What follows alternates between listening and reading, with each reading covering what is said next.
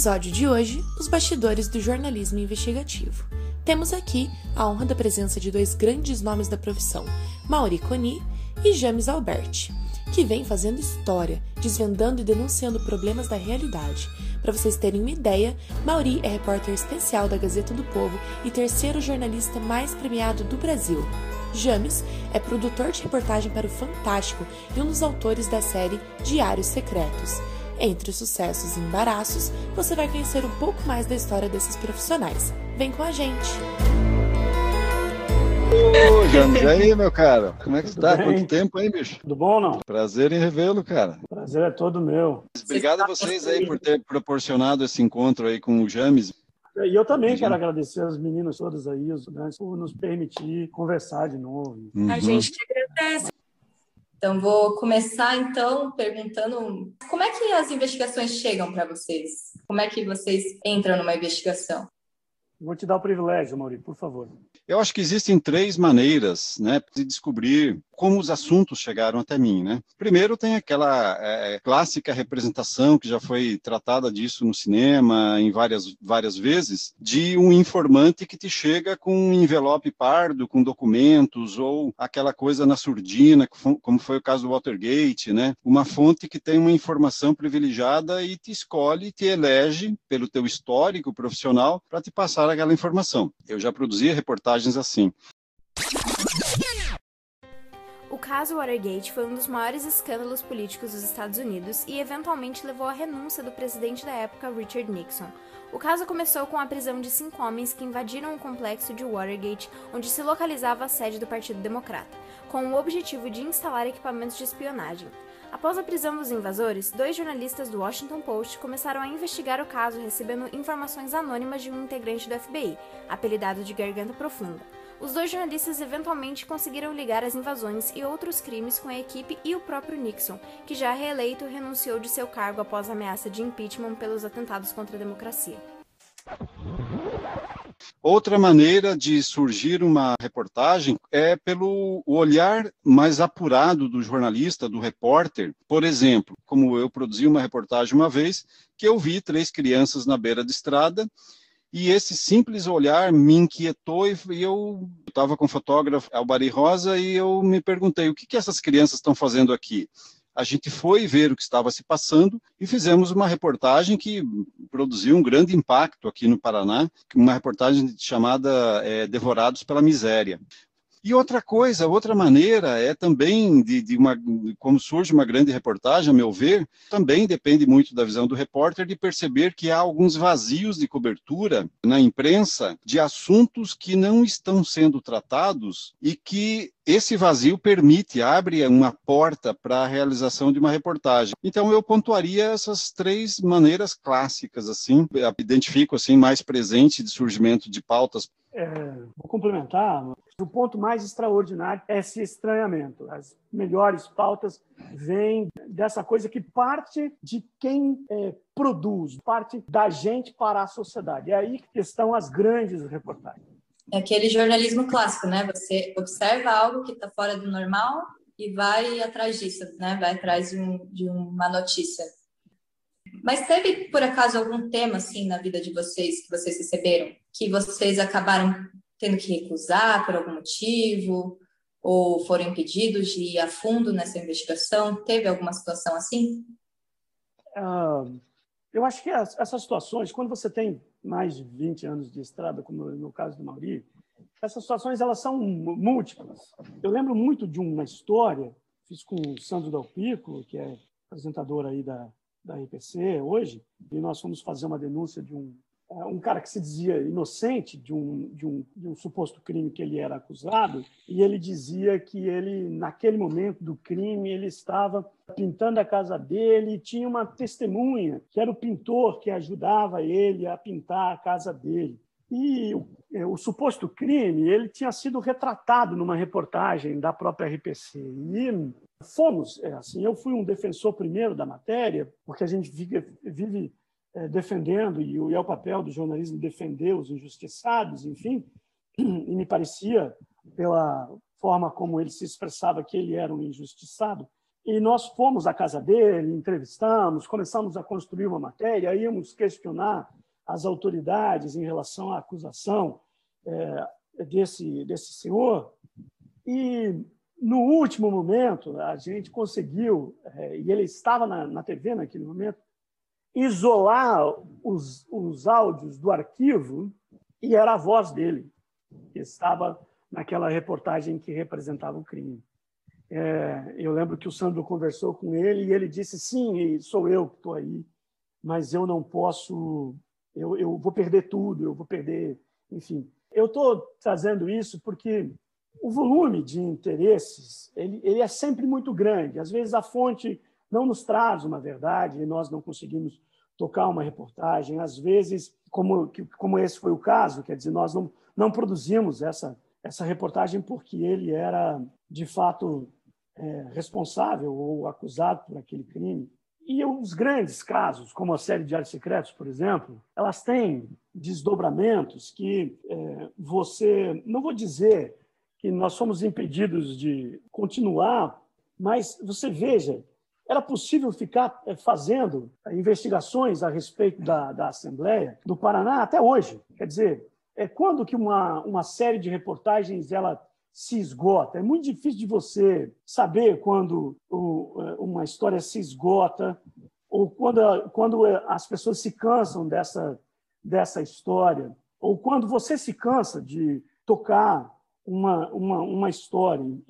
Eu acho que nós ficamos dois anos investigando a série Diários Secretos e ficamos oito meses lidando com ela. E até hoje, esses casos eles não foram muito bem resolvidos no Paraná. Então, é, é muito difícil é, equacionar essas coisas todas que você colocou numa mesma pergunta.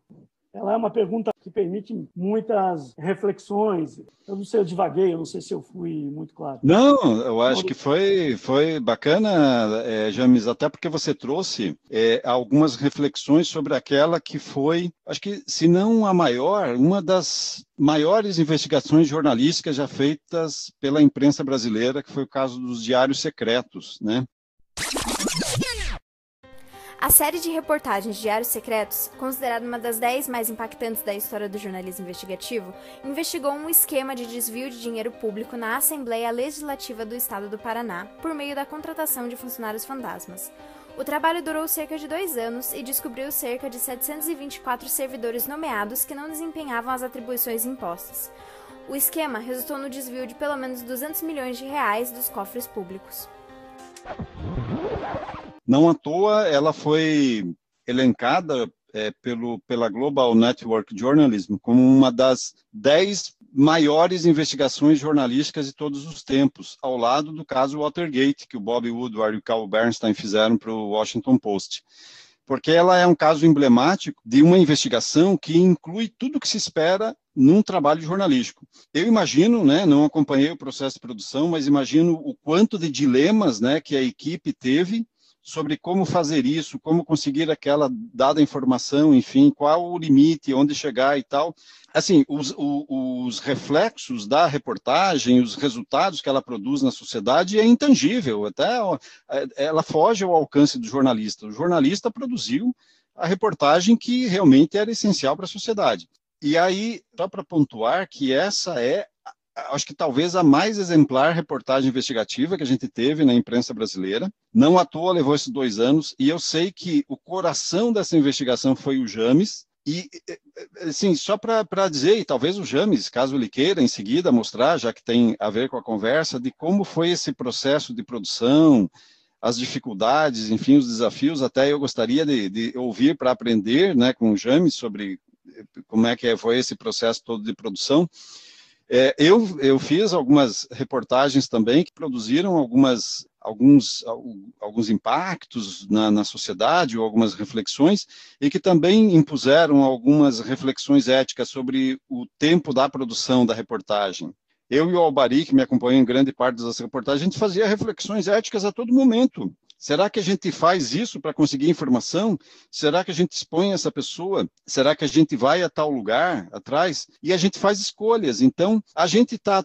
As pautas costumam cair no jornalismo, né? nem sempre. A gente vive isso é, sobretudo no jornalismo investigativo, quando são temas e envolvem pessoas que têm alguma representatividade na sociedade, para o bem ou para o mal, fazendo bem ou fazendo mal, a gente tem que fazer essas escolhas e acaba derrubando algumas pautas, né? Porque elas não vão render. Eu mesmo já teve gente que quis cobrar para dar informações, e esse é o tipo de pauta que eu recuso, né? Eu, eu não pago por informação, porque eu acho que aí se comercializa a informação de tal maneira que se depois isso vier a público, descredibiliza completamente o jornalista, a informação e a fonte. Então todos perdem nessa história. A gente tem que entender que todas as fontes de informação têm interesses todas. Ninguém que tem uma informação privilegiada vai querer dar essa informação para o jornalista sem ter um interesse subjacente. Resta ao jornalista avaliar se esse interesse da fonte é legítimo ou não. Falou muito bem, e eu acho que tem um outro ponto. O Mauri foi vítima, inclusive, disso, mas eu, e eu não com a gravidade do Mauri, mas eu também fui. A gente lida com crime organizado, é, especialmente depois da morte do Tim Lopes, isso ficou uma, muito mais é, é, premente, assim, é muito mais é, cuidadoso. É, é, às vezes a gente se vê em situações limites, assim, e nenhuma vida vale uma reportagem. O Mauri chegou a ser espancado trabalhando, foi agredido mesmo, eu é, sofri ameaças de morte, enfim. Então, às vezes, esses conteúdos eles são prejudicados, sim. A sociedade é que tem que acordar, de fato, porque são muitos jornalistas que são ameaçados e são agredidos, e a sociedade é, é, chocante que a sociedade permita que jornalistas sejam ameaçados e sejam agredidos porque eles estão fazendo o seu trabalho. Porque a pergunta que se deve fazer é por que um governante, por que um político, por que alguém tem interesse em calar um jornalista ou, ou, ou tratar mal, tratar com hostilidade um jornalista, quando o jornalista apenas faz o seu trabalho, previsto na Constituição, um direito da sociedade, ele é aí uma ponte é, entre a sociedade e essas autoridades que precisam é, prestar contas, isso é estabelecido em leis. Né? Todo o nosso, nosso trabalho é um trabalho amparado pela legislação. Então, eu sei que o Mauri tem uma, uma história muito forte em relação a isso. Não, mas eu acho que assim, o, eu apanhei, mas saí tranquilo. Agora o James, o James teve que ficar seis meses exilado do Brasil. Eu, teve uma vez, eu fiquei também um tempo fora e tal, mas o James ficou seis meses alijado é, do convívio de família, enfim, causa de ameaças de morte. Tava, o James estava investigando, estava em Londrina, inclusive, investigando um caso que envolvia, enfim, era uma maracutaia na época do governo José Richa, em que o primo distante lá do, do governador tinha um envolvimento e aí o James acabou descobrindo outras relações ali do caso e ele acabou sofrendo ameaça de morte e teve que ficar seis meses longe do país. Imagine, uma pessoa ter que ficar seis meses longe do seu país, da sua família, da sua convivência de amigos por causa de uma reportagem.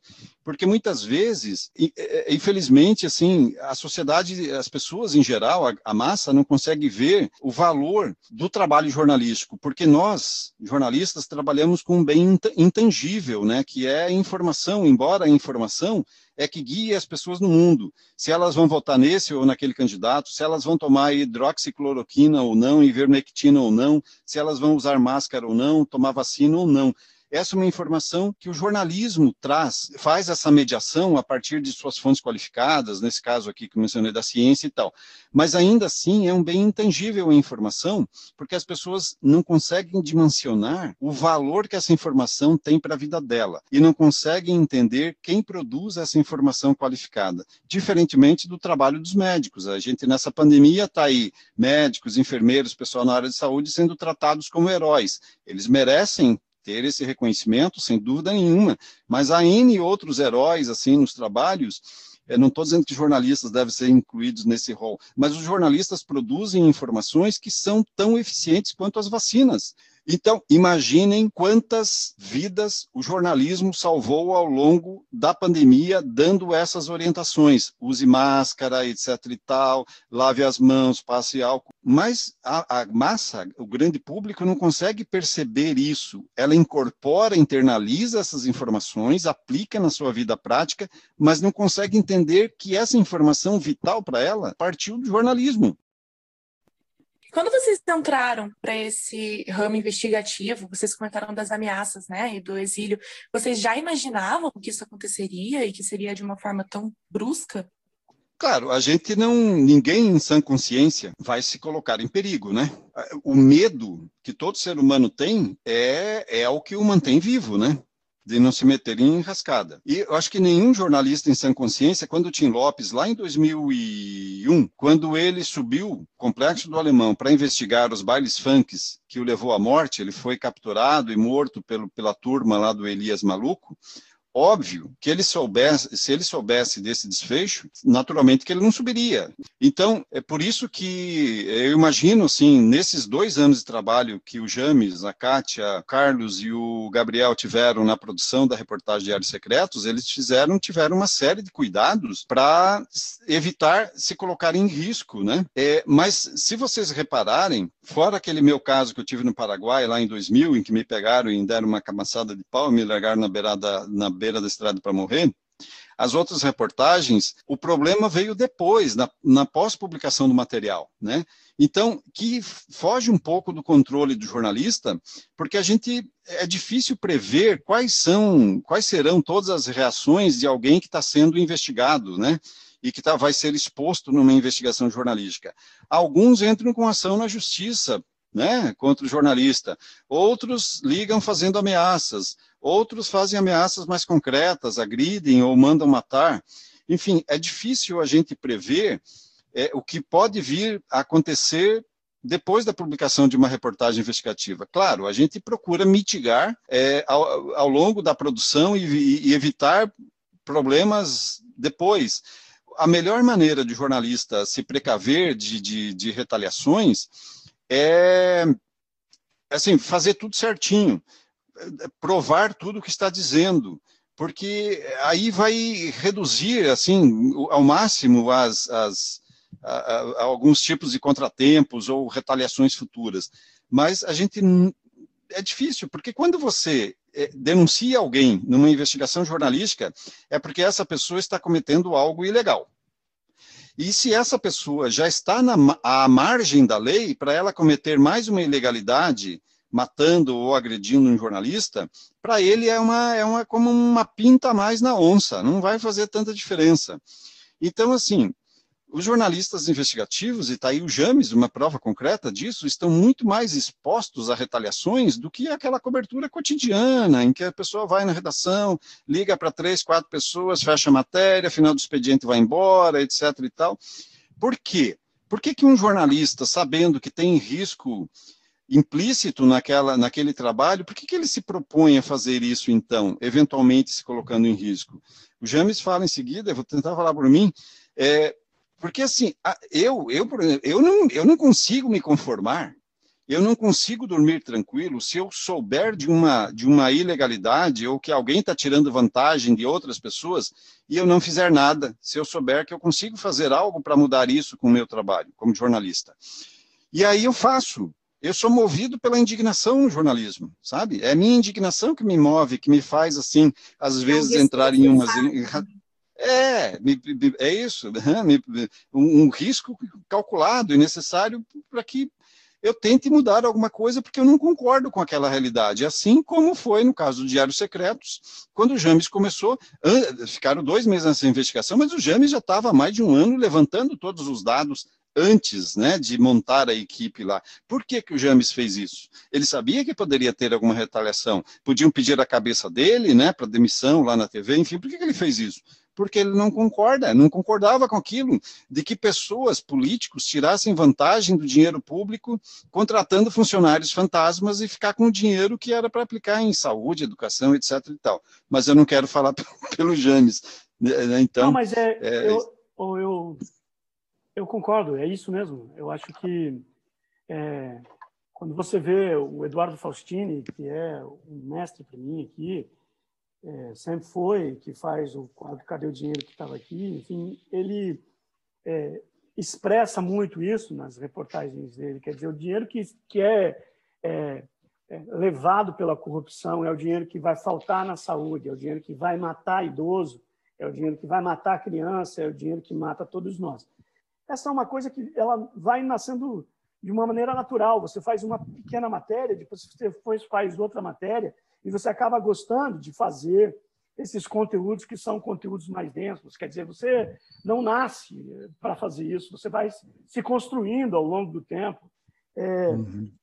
Eu lembro muito bem, e quando a gente foi fazer é, é, aquilo que era considerado um, um risco muito grande, porque cada vez que a gente ia procurar uma fonte, dizia, olha, toma cuidado com essas pessoas que elas matam. Então, nós fomos, certa vez, fazer uma investigação, fazer uma apuração numa fazenda em Goiás, e era o nosso principal alvo naquele momento da reportagem, e a gente foi com o sentimento de que, se nos pegassem, nós íamos morrer. Esse foi o sentimento que nós estávamos lá. E nós entramos, nós saímos do asfalto e entramos numa fazenda eram 27 quilômetros de estrada de chão, disseram para a gente que era, e a nossa atenção era algo assim, nunca antes experimentado por mim. A gente parava o carro, tirava o equipamento, colocava o equipamento para fazer a imagem, e aparecia alguém, a gente fingia que estava fazendo xixi, você cortês, e, e pegava o equipamento, colocava dentro do carro de novo, fechava o carro, saía com o carro. Nós ficamos, nós fizemos 13 minutos e 45 minutos de imagens. Nesse processo, numa tensão extraordinária, até que nós passamos a ser seguidos. Paramos num posto de gasolina, a pessoa que estava nos seguindo entrou no posto com sua caminhonete, ficou olhando para a gente naquele momento. Eu liguei é, é, para o Carlyle, que era o nosso chefe de produção na época, e falei: Carlyle, aconteceu a seguinte situação. A gente estava lá fazendo as imagens é, numa estrada de chão, parou um sujeito do nosso lado e nos convidou a ir até a fazenda.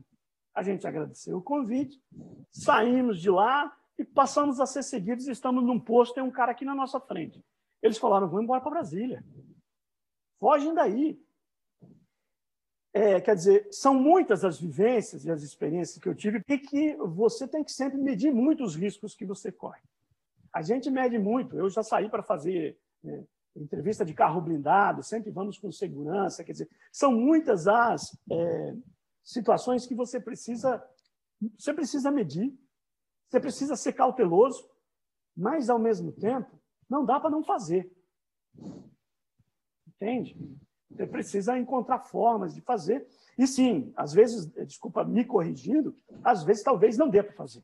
É, é preciso esperar um outro momento para fazer. Às vezes é preciso aliar muita gente e outras forças e encontrar outros caminhos. Quer dizer, é sempre interessante gastar toda a sua energia para fazer e fazer, mas é preciso sempre temer. Temer é bom. Temer é, é algo produtivo. Sabe que com tudo isso que você falou, é, eu lembrei que em uma entrevista, o Caco Barcelos, ele disse que ele faz denúncias a partir de quem sofre algo e não de quem faz. E é por isso que ele está vivo até hoje. O que motiva vocês a seguirem o caminho contrário? É, pensando também que vocês estão o tempo todo, né? Vocês contam muito dessas ameaças que vocês sofreram e tudo que aconteceu.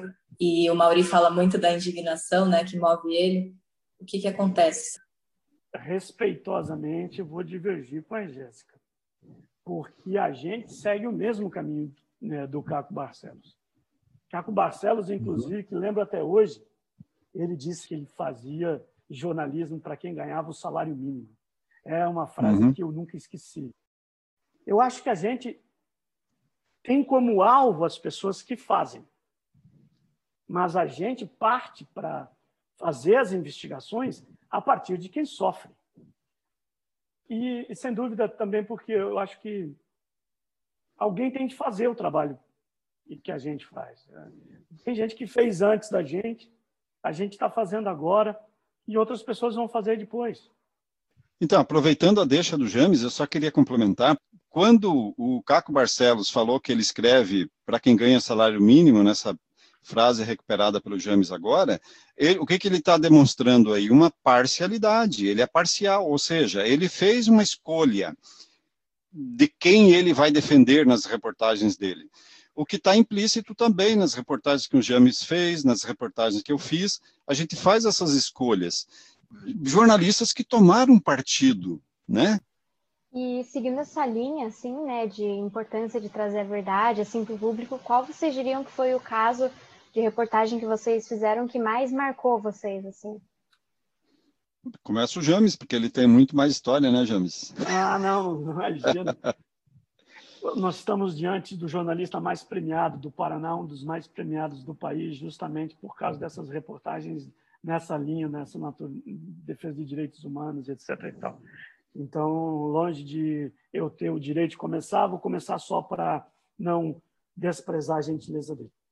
Ah, eu, é, sem dúvida nenhuma, a série Diários Secretos é, vamos dizer assim, a matéria da minha vida. Por tudo que eu aprendi com ela, é,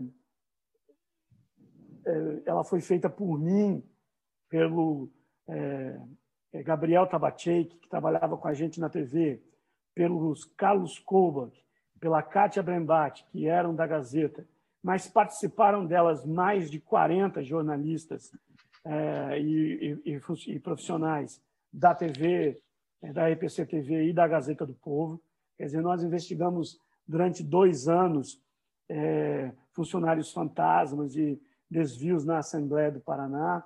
E, a partir da série Diários Secretos, eu aprendi e tento fazer hoje um jornalismo que investiga sistemas de corrupção. É, quando nós temos um problema muito grave de, de desvios na sociedade brasileira, é um problema histórico, é cultural e é um problema estrutural. Eu vou chamar. Ele não é um problema de conjuntura, ou seja, ele não é um problema do momento, ele é um problema de estrutura, ele é um problema que permeia toda a construção que a gente faz das nossas instituições. É por isso que a investigação desses crimes precisam ser sistêmicos, porque eles são sistemas de desviar dinheiro público. O mesmo sistema que é usado, por exemplo, no Paraná, na série Diários Secretos, aqui eles chamam de rachadinha. Rachadinha do seu Bolsonaro, rachadinha dos filhos dele. Não é rachadinha, é roubo de dinheiro público. A palavra não é rachadinha.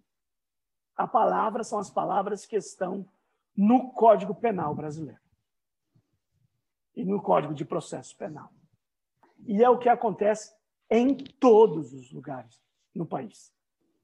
Em todos, por quê? Porque são sistemas. Porque os criminosos aprendem como é, desviar dinheiro público. Eles fazem congressos. É crime organizado. Não é mais aquele crime de antigamente. E é por isso que é tão difícil a gente combater. Porque a gente só consegue combater com um trabalho colossal. Um trabalho que pequenos veículos não conseguem fazer e às vezes nem grandes veículos conseguem fazer.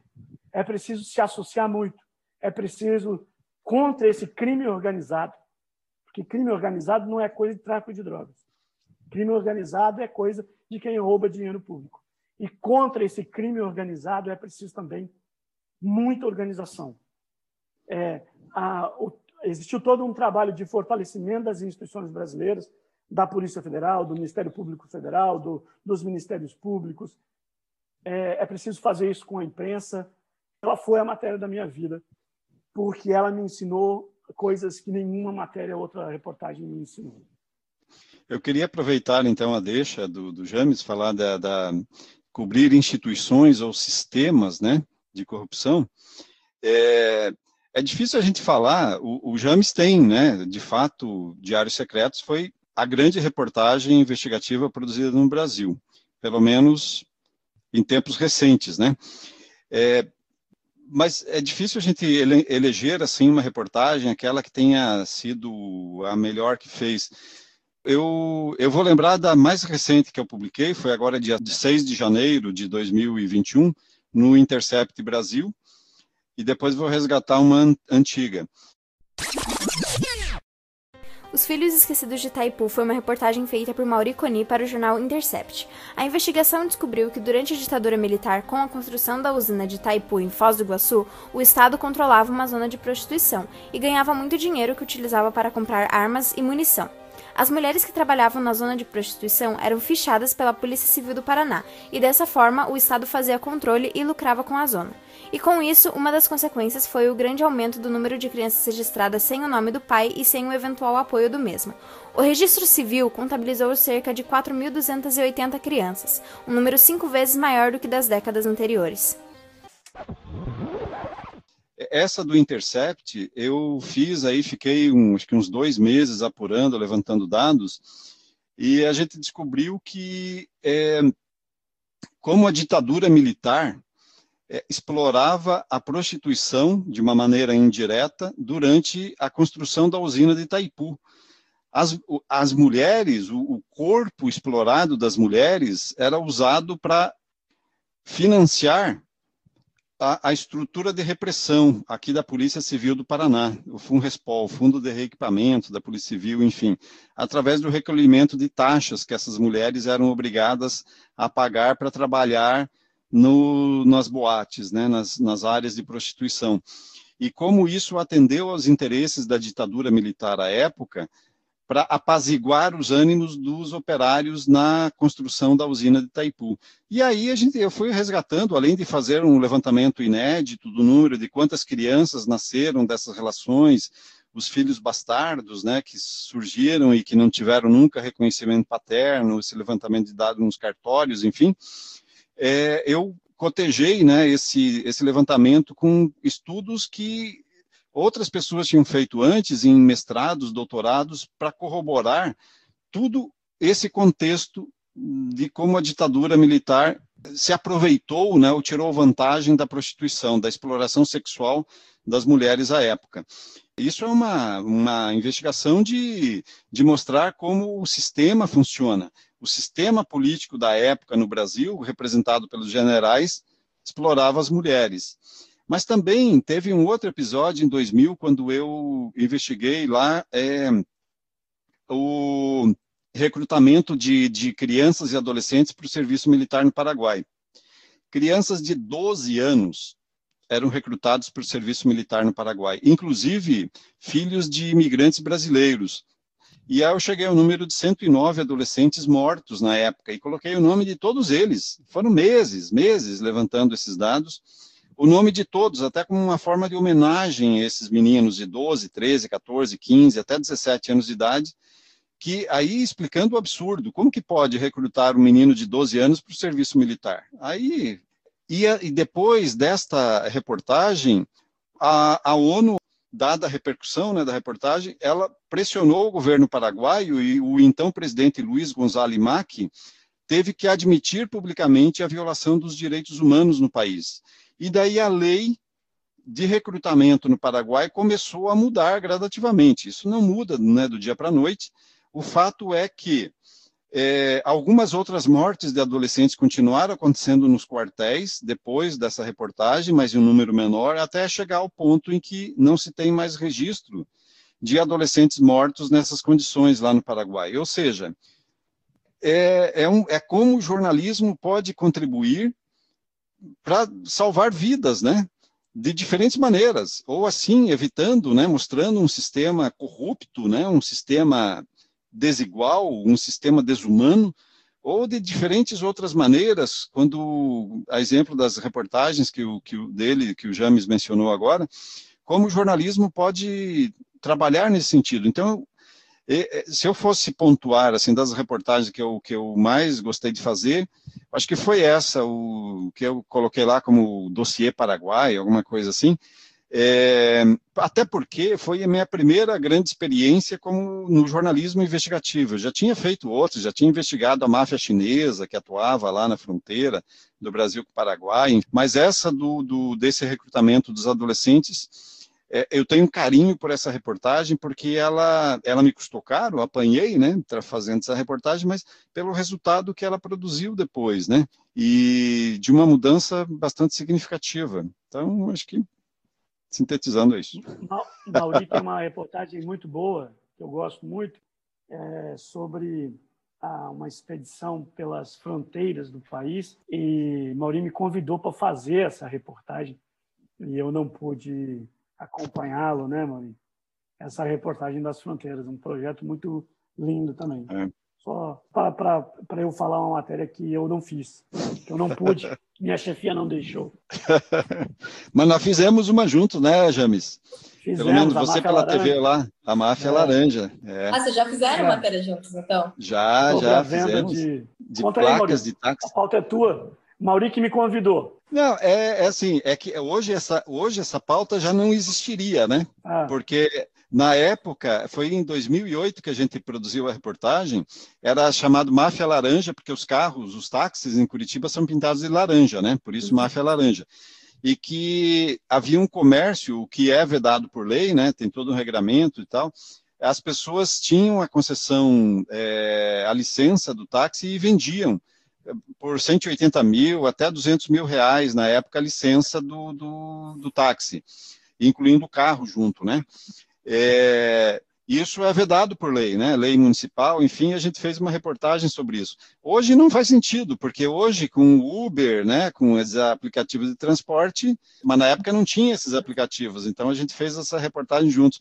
A gente foi na rodoviária, né, James, gravar lá com um cara que comercializava placa, eu não tinha familiaridade com o uso de, de câmera escondida, aí o James fez, a gente gravou, putz, foi bem, bem bacana. Você soltou lá na TV, mas daí não foi, não continuou, porque na época, eu nem não vou citar o nome né, dele, mas ele, o diretor de jornalismo da RPC TV à época, falou, não, é período de eleição, estava em época de período eleitoral, e aí o é. prefeito estava na, na, campanha de reeleição, aí não, não saiu lá, mas aí a gente acabou publicando uma suíte lá na, na Gazeta do Povo, na época, Máfia Laranja.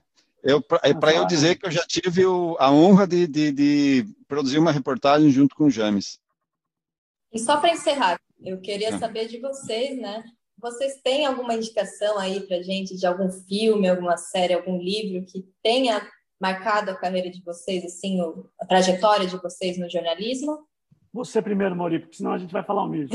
tá, tá, então, não, é que é assim. O meu, o meu você já citou. Ah, o, o Bob Woodward, o, o caso Watergate, né? É, todos os homens é. do presidente. É, então, esse filme, para mim, é clássico, daí tem outros, naturalmente. Tem o Spotlight também, que é excepcional. O The Post, né? Acho que são três para falar de filme. E o, agora, assim, de livro, os livros do Ginter Wallraff eu acho muito bacana, que é o Build, né? Fábrica de Mentiras e tem o Cabeça de Turco, que eu acho que são livros excepcionais.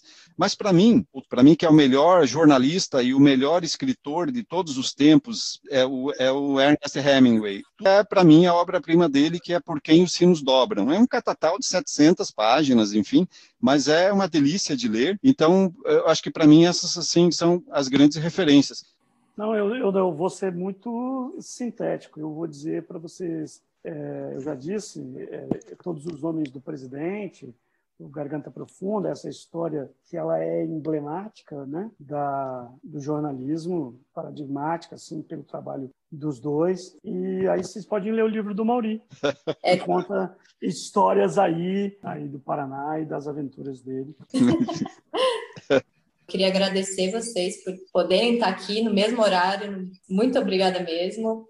Muita experiência, muita carga.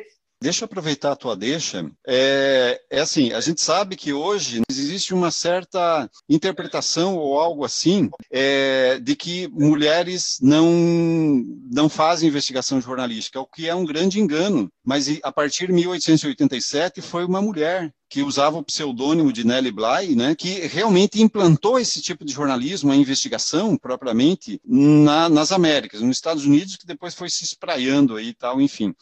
E nós temos alguns exemplos né, no Brasil de, de, jornalistas mulheres hoje que estão fazendo boas investigações jornalísticas, tipo a Eliane Brum, a Daniela Arbex também, quando ela escreveu lá o Holocausto Brasileiro, ou Cova 312, ela fez investigação jornalística para conseguir produzir esse material. Citei apenas duas, mas há N outras mulheres, né?